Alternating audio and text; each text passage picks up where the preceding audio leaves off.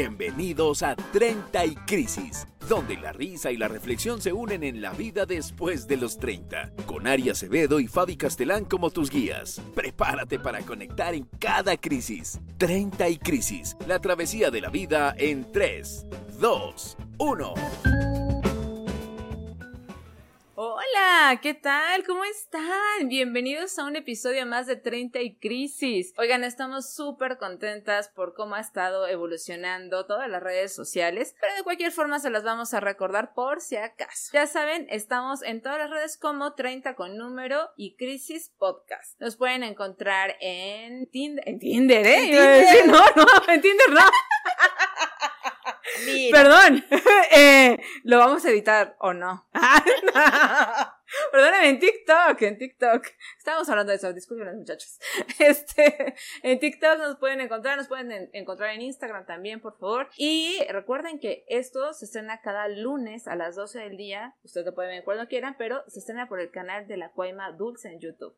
Ahí también nos pueden buscar en Spotify, en fin. Estamos en todas las redes para que nos puedan ver. ¿Sale? Y en nuestras redes personales, que no es en Tinder, eh, pero bueno, en las redes personales sí. sí. Ah, o sí, nuevamente. Eh, me pueden encontrar como por Fabiola y gracias. Y a ti, Ari. A mí me pueden encontrar en el supermercado. Los jueves hago show en Foro Shakespeare. pero, pero sobre todo en mis redes sociales personales, todas como la Cuaima Dulce. Cuaima, eh, muchos me han preguntado, ¿pero qué es una Cuaima? Creo que debemos hacer un capítulo específico de qué significa Cuaima. Muchos quizás me van a odiar, otros no, pero ahí se las dejo. Investiguen. ¿Qué, qué será Cuaima? Entonces, allí nos vemos en todas esas: TikTok, Instagram, YouTube y por supuesto en Spotify o Apple Podcast. Pueden encontrar cada episodio. Por allí recuerden que vamos creciendo a través de sus recomendaciones y sus estrellitas, así que por favor, por favor, por Fabiola y gracias. Correcto. Por Fabiola y gracias. Ya la próxima vez les voy a poner por Fabiola y gracias, por mi madre, por mi padre, por favor. Oigan, comenten, nos hemos estado recibiendo bastantes comentarios, pero a veces los hacemos por inbox y eh, nos encanta tener, por supuesto, plática con ustedes en ese sentido, pero eh, les pedimos que también, por favor, lo expresen ahí en comentarios para que todos podamos verlo, leerlos y así la comunidad crezca y nos vayamos a retroalimentar. Así ¿No? es. Como lo vieron el día de hoy en el título que ya debieron haber para entrar a verlo, hicieron clic porque a este título me gustó. Este título me, me, me generó controversia. Entonces, por allí, este, como lo pueden notar, vamos a estar hablando de la gordofobia, un tema bastante actual, bastante polémico, controversial. Pero antes de comenzar con esto, hay que ponernos en contexto. ¿Qué es? ¿Qué significa realmente la gordofobia? Básicamente, como lo dice Google, Don Google, Diccionario Google, o cualquier otra buscador es cualquier práctica, discurso, verbal, no verbal, que vaya en contra de aquellas personas con el pretexto simplemente por ser de contextura gorda. Así de sencillo, así de fácil, solamente, y es, yo lo visualizo así, simplemente un pretexto. Sí, sí, sí, por supuesto. Sí, el 4 de marzo, si no me equivoco, Sí, el 4 de marzo de el 2022, o sea, este tema es súper reciente. La OMS lo, lo generó ya como pues una, eh, una enfermedad tal cual, ¿no? Eh, como una fobia tal cual dentro de las fobias y por eso es tan importante y por eso tomó tanta relevancia en estos últimos años, ¿no? Porque antes estábamos como muy acostumbrados y antes y se sigue, ¿no? Estando como muy acostumbrados a burlarse del gordito y a que no pasaba nada, ya que ser gordito era chistoso o a lo mejor no era tan chistoso, pero pues gordo ya estabas, ¿no? Entonces, o eras gordo y malhumorado o eras gordo y chistoso, ¿no? O sea, alguna de las dos cosas te que haber tocado ser. Entonces, eh, ya, se, ya se estipula, ¿no? Y bueno, esto marca un presente súper importante en todos los países porque ya marca un interés, ¿no? A nivel salud mental de qué es lo que está sucediendo con la gente que constantemente discrimina o apunta, ¿no? Eh, a estas, vulnera exactamente, a estas personas que sufren eh, sobrepeso. Como siempre, hablamos en este programa desde la documentación, como ya lo dijo Ari, y bueno, también hablamos desde nuestras experiencias personales. Dentro de las experiencias personales, el día de, de- en esta ocasión voy a empezar yo, porque nada, yo sufrí eh, sobrepeso durante los últimos 15 años, aunque no parezca. Aunque no parezca ahora. Pero siempre les digo que les voy a poner imágenes de cositas. Sí. Pero creo que hoy es un programa muy especial, al menos eh, de nuestra parte aunque yo no tengo esta experiencia que va a contar Fabi, este también pasé o de cierta manera me vi vulnerada y afectada por situaciones que ya vamos a estar hablando. Creo que sí es importante colocar esta imagen.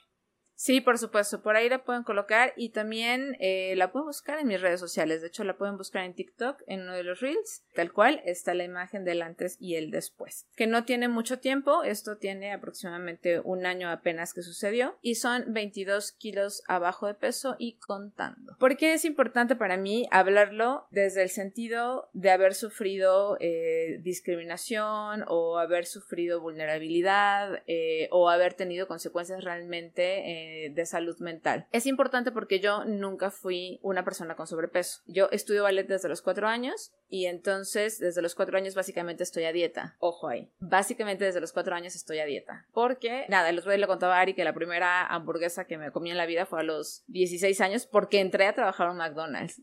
Cuando entré a trabajar a la preparatoria. Fue la primera vez que me dejaron comer una hamburguesa. Porque antes de eso, la forma estricta de mi alimentación para poder seguir estudiando ballet pues era súper súper, eh, sana, ¿no? Y súper restrictiva, la verdad. Entonces, en ese sentido yo nunca había sufrido discriminación, al contrario, la verdad es que ahora lo puedo decir desde los dos, desde las dos partes. Para mí fue muy sencillo durante muchos años conseguir trabajos, pues básicamente como recepcionista o como modelo, hice modelajes en body paint, hice fotografía, hice modelo para, para escultores, estudié en Bellas Artes, e iniciación artística. Entonces, para mí, eh, mi cuerpo y esta parte y estar tan entrenado y tan trabajado todos los días con, con el ballet y todo, pues para mí nunca significó como un problema, ¿no? Al contrario, gocé de varios privilegios que son ciertos y que ahora lo puedo decir tal cual. ¿No? Eh, había veces en las que me exentaron con el hecho de decir,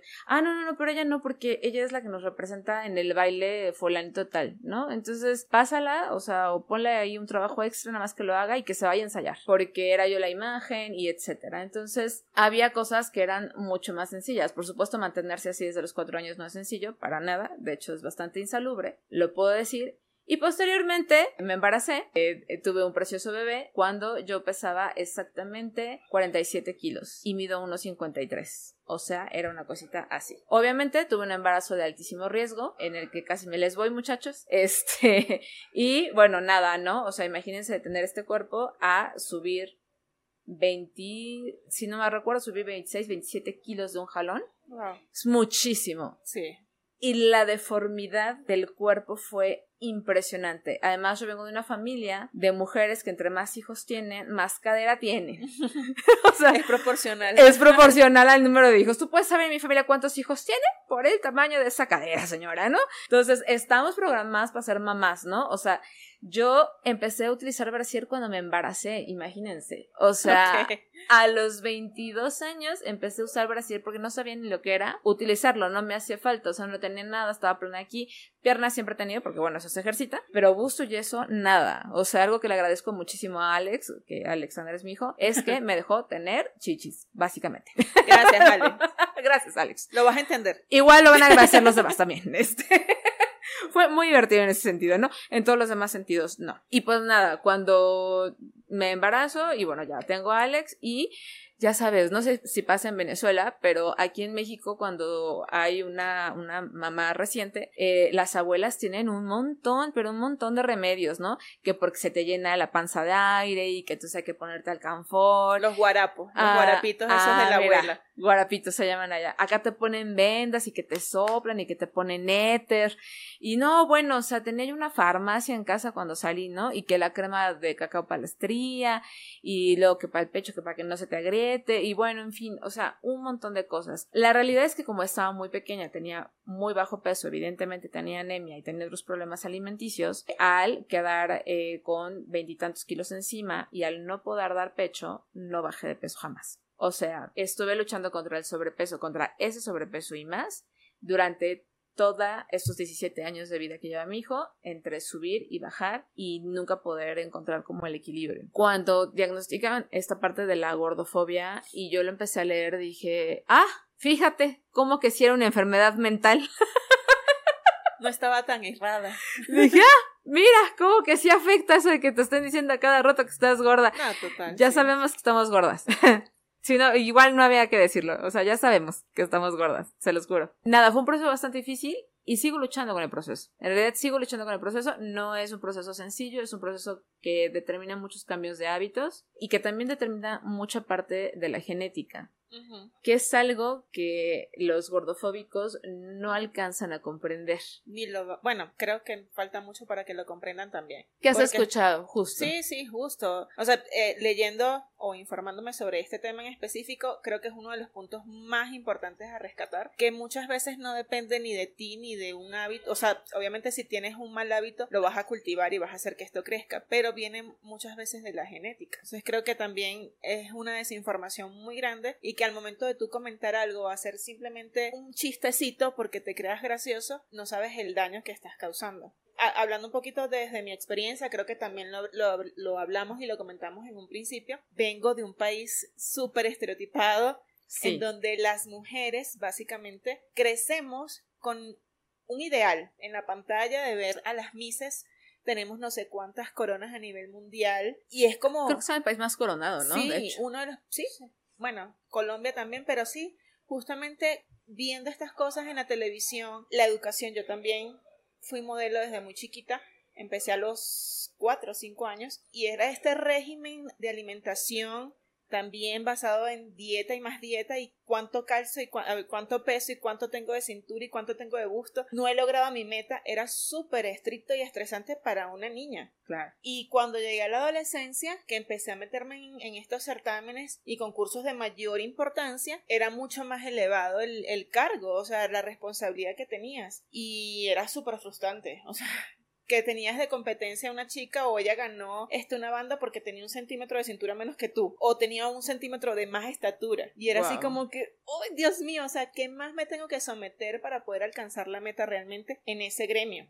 Era muy, muy frustrante. Creo que mi, mi experiencia llegó hasta los 17 que empecé a estudiar mm, teatro en Caracas y fue así como que era un gremio totalmente diferente, serio estereotipos, habían hippies, había esta libertad de poder comer lo que te diera la gana, de no tener un régimen de horarios para comer, todo lo contrario, creo que por eso empecé a sufrir también de gastritis, porque comíamos, salíamos de un ensayo tres horas después de la hora de comida regular, y ahí fue cuando comenzó todo esto de que yo digo, realmente quiero esto para mi vida, o sea, realmente esto me hace feliz, y fui al casting, yo sí fui a un casting del Miss Venezuela, esto casi nadie... Sí, pero, o sea, fue horrible porque salí de ahí muy mal, o sea, literal... Hecha mierda. Giselle, que era o es, sigue siendo una de las más grandes dentro del Miss Venezuela, me dijo, estás bien chiquita, pero justamente te falta un centímetro para poder entrar. Exigían como mínimo 1,71. Wow. Y yo tenía 1,70.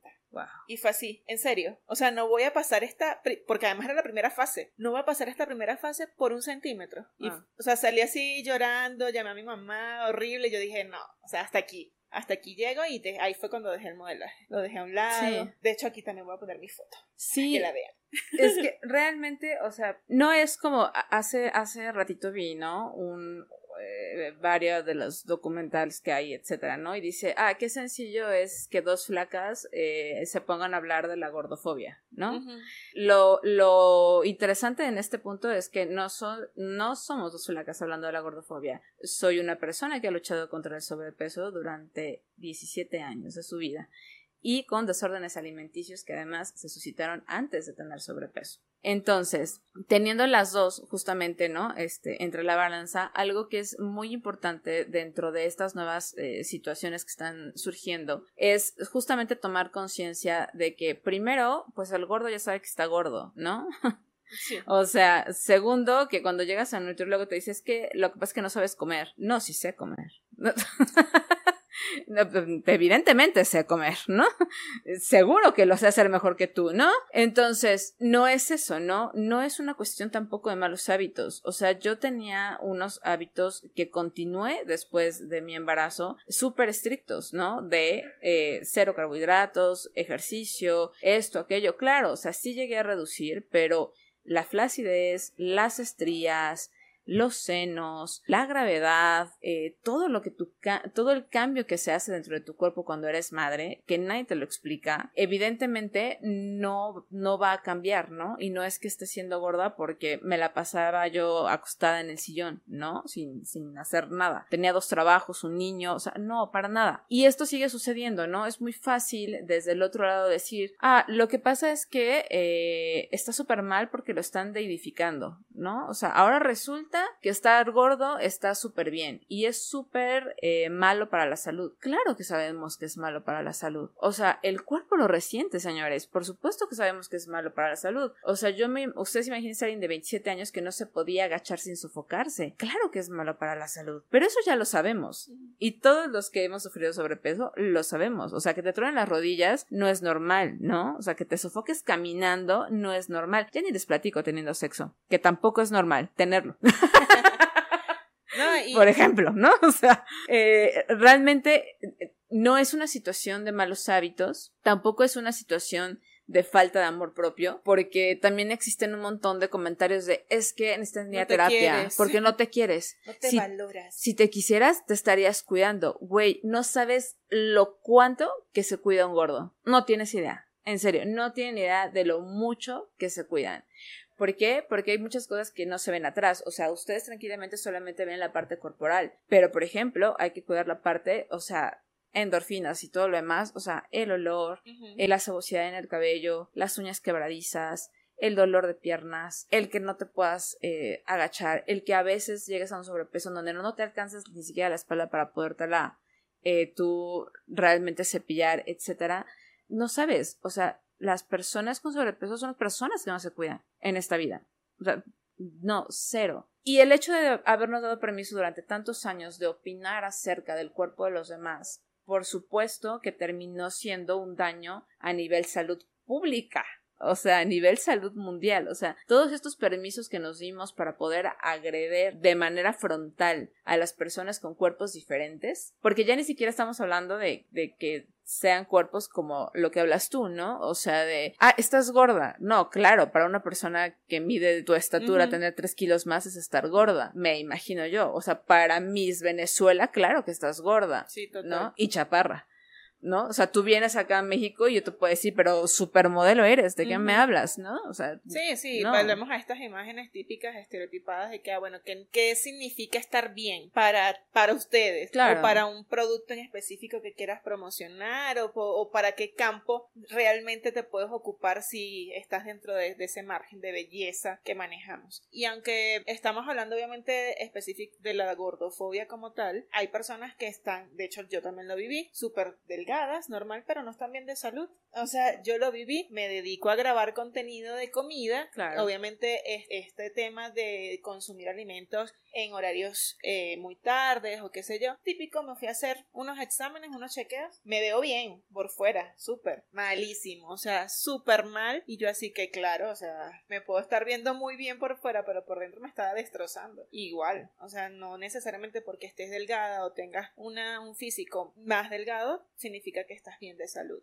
No, claro, y es que aquí volvemos, por ejemplo, a todas estas partes eh, que les digo, ¿no? Que no se toman en cuenta que son, por ejemplo, las partes metabólicas. O sea, hay gente con un metabolismo impresionante. Yo tengo eh, un hermano que es el que tiene ocho años más que yo, y tú ves comer a mi hermano, ah, pues como David, O sea, David y mi hermano yo creo que podrían comerse lo mismo y tú dices, bueno, pero ¿a dónde se les va? Sí, el, el nivel de quemar energía es horrible. O sea, tú sí como que, ¿cómo lo logran? Es como, güey, o sea, yo me como una barrita y, ya engorde 5 kilos. O sea, ese, esa bolsa de papas me va a costar como, como tres horas de gym más, ¿no? Porque ya no lo bajas, ¿no? Además, la mujer llega a una cierta edad en donde el metabolismo se súper alenta, que es después de los 40 años, y básicamente es una cosa así.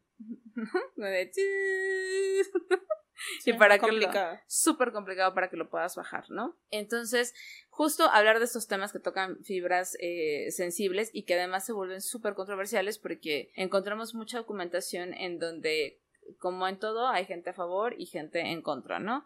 Hay gente a favor de que sea una, una cuestión ya de salud pública mental, ¿no? En donde ya no se les permita a los demás, sobre todo no se nos permita opinar tan libremente de los cuerpos de las otras personas, ¿no? Eh, es muy, obviamente es muy complicado porque el tema de las redes es algo difícil ya de controlar, pero justo, o sea, si, si tienes como este tope de que mira, ya, o sea, estás pasando este límite, es momento también de recapacitar y sencillamente, o sea, limítate, limítate tú mismo, no es tu cuerpo, no es tu problema. O sea, ya además las personas estamos conscientes de, nuestros problemas como para que alguien más venga a decir, nadie te pidió tu opinión.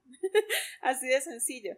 Entonces creo que con este tipo de temas es súper importante mantener ese límite. Claro, sí, mantener ese límite y, y, o sea, aparte de, de decir, bueno, no tengo por qué opinar, si voy a opinar, en todo caso, que sea una opinión dentro realmente de la preocupación de la salud, ¿no? Porque es muy fácil disfrazarlo eh, dentro de las amistades, amigos, inclusive dentro de, de, la familia, es súper fácil disfrazarlo de, ay, te ves muy desmejoradito, oye. si estás comiendo bien, ¿no? Esa blusa no te favorece. Sí, no, te ves como más, más llenita, mija, ¿no? Te ves más llenita. Le voy a decir a tu mamá que te prepara una sopa de verduras que nosotros comíamos cuando Sí, no, bueno, y te empiezan a sacar las recetas de la abuela, ¿no? De cómo se mantenían súper delgadas. Eh, o en mi caso, por ejemplo, tengo muchísimos este, comentarios de, o sea, yo llegué a los 50 años con cinco hijos y pesaba 50 kilos. Mm. Y yo así de, aplausos. Ok. ¿Qué, quieres que haga con esa información? Dije, wow, eh, ojalá tuviéramos la misma genética. O sea, podría yo decir, ¿no? Eh, ojalá fuera así.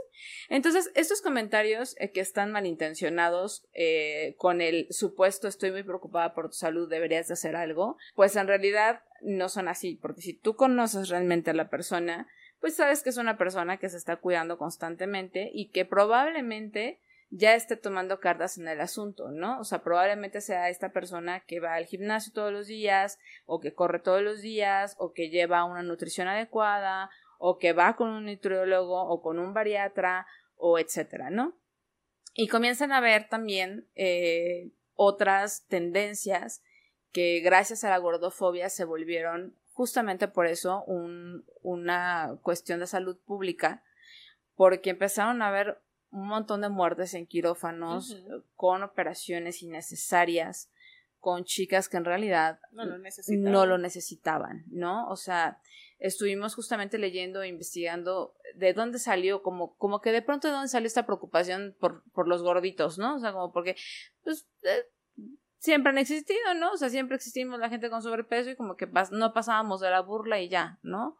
Este, todo el tiempo. Sí, justamente eh, por el incremento en redes. O sea, no era lo mismo que te lo decía un familiar o un comentario entre amigos o el bullying típico del colegio a todo este bombardeo que ha habido en redes sociales y que además gente, comediantes o no, o simplemente porque tienen el privilegio de gozar de cierta cantidad de seguidores, entonces aprovechan esto como para sacar comentarios que iban en contra de esto, ¿no? Entonces por eso va por ahí, o sea, porque el, alcance de las redes ahorita es, ya no, no tenemos hasta dónde vamos a llegar. Sí, claro, el alcance de las redes que también públicamente nos ha servido para darnos cuenta justamente de este problema de salud, ¿no? En donde ya hay un montón de cirujanos realizando operaciones este, de bypass o, o de balón gástrico o lo demás que a veces no son necesarias para nada pero como tenemos que eh, estandarizarnos a estas partes de tenemos que estar delgadísimas y buenísimas, entonces eh, pues hay que hacerlo, ¿no? Hay que hacerlo sí o sí. Hay que comer. ¿no? Ajá, o sea... Hay que ganar dinero de algún lado. De algún lado, ¿no? Entonces, es impresionante cuántas clínicas eh, y cuántos casos de personas que se han quedado en la plancha porque no era una, una cuestión de salud realmente que necesitaran, ¿no? Ni buenos estudios, ni nada por estilo, solo van, se lo hacen por estética y es sumamente peligroso. Y sí, justamente, o sea, no solo las mujeres, también los hombres están empezando a sufrir de esto, ¿no? Porque les digo, o sea, los hombres que son gorditos les tocaba hacer el gordito simpático, para que cayeras bien. El gracioso. Ajá, el coche, el gracioso, ¿no? El que, ah, ¿no? El carnalito, ¿no? Para que te aceptaran. Entonces, o para que pudieras tener a llegar siquiera oportunidad con alguien, ¿no? Porque si no, como de lejitos nada más, ¿no? Como que eres el buen amigo, el gordo y ya, ¿no? Entonces, ahorita con todo esto que estamos sufriendo eh, actualmente y con todos los cambios, pues ya no es así. ¿no? O sea, ya puede haber un sistema de ejercicios o de operaciones o demás, o lo más importante, ya hay un sistema muy específico de respeto. Activistas que tomaron control sobre eh, justamente estos temas, eh, que están en redes sociales defendiendo los derechos justamente de las personas con sobrepeso, ¿no? Y eh, trayendo a, a, estas nuevas naturalidades el hecho, por ejemplo, de las tallas en las tiendas de ropa, ¿no? Eh, que uno podría creer que son cosas como de, ay, por favor, ¿no? O sea, neta, o sea, hay cosas más importantes por las cuales pelear y tú estás peleando porque haya una talla plus size en, no sé, X tienda, le vamos a poner así, ¿no? Sí, sí. Por ahí estuve leyendo, incluso vi un TikTok de un español que decía, ay, esto no es eh, gordofobia como tal. O sea, porque si no, imagínate, las chicas que son súper triple X, S y no encuentran de su talla, o aquellas personas que calzan, no sé, 45 y no consiguen, también deberían de existir este tipo. Sí, pero volvemos a este tema tendencia, a esto que está realmente ahora avalado por la ONS. O sea,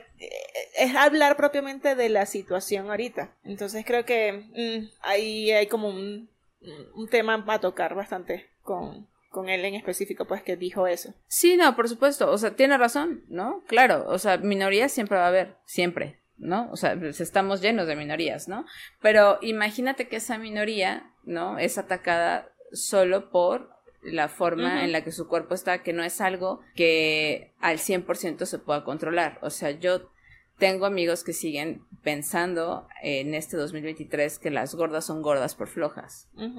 O también tengo comentarios interesantes en donde me han dicho que el em, nuevo empoderamiento de las gordas están haciendo que no bajen de peso tampoco porque eso les da como el respeto necesario para poder continuar eh, vigentes y con este tipo de movimientos, ¿no? Entonces, ahora ya tampoco quieren bajar de peso porque vienen con toda la onda del body positive, ¿no? Y les ha dejado como mucha lana, ¿no?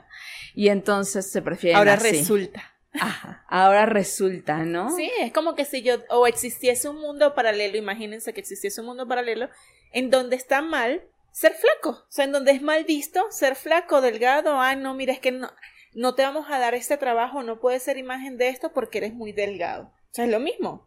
Claro. O sea, si fuese un mundo al revés. Sí, por supuesto, si fuese un mundo al revés, es como de, híjole, te falta carnita. Sí. ¿No?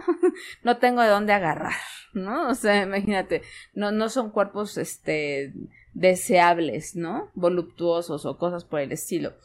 Y, y sí afecta, o sea, afecta muchísimo porque es todo el tiempo una lucha interna eh, en el espejo en donde no te sientes ni, ni querida, ni deseada, ni aceptada. Y además tienes que hacer un esfuerzo triple o cuádruple por ser o más estudiosa o mejor en tu trabajo o más buena onda o más carismática o más comprensiva o más le voy a pasar todo a quien sea, ¿no? Con tal de recibir aceptación.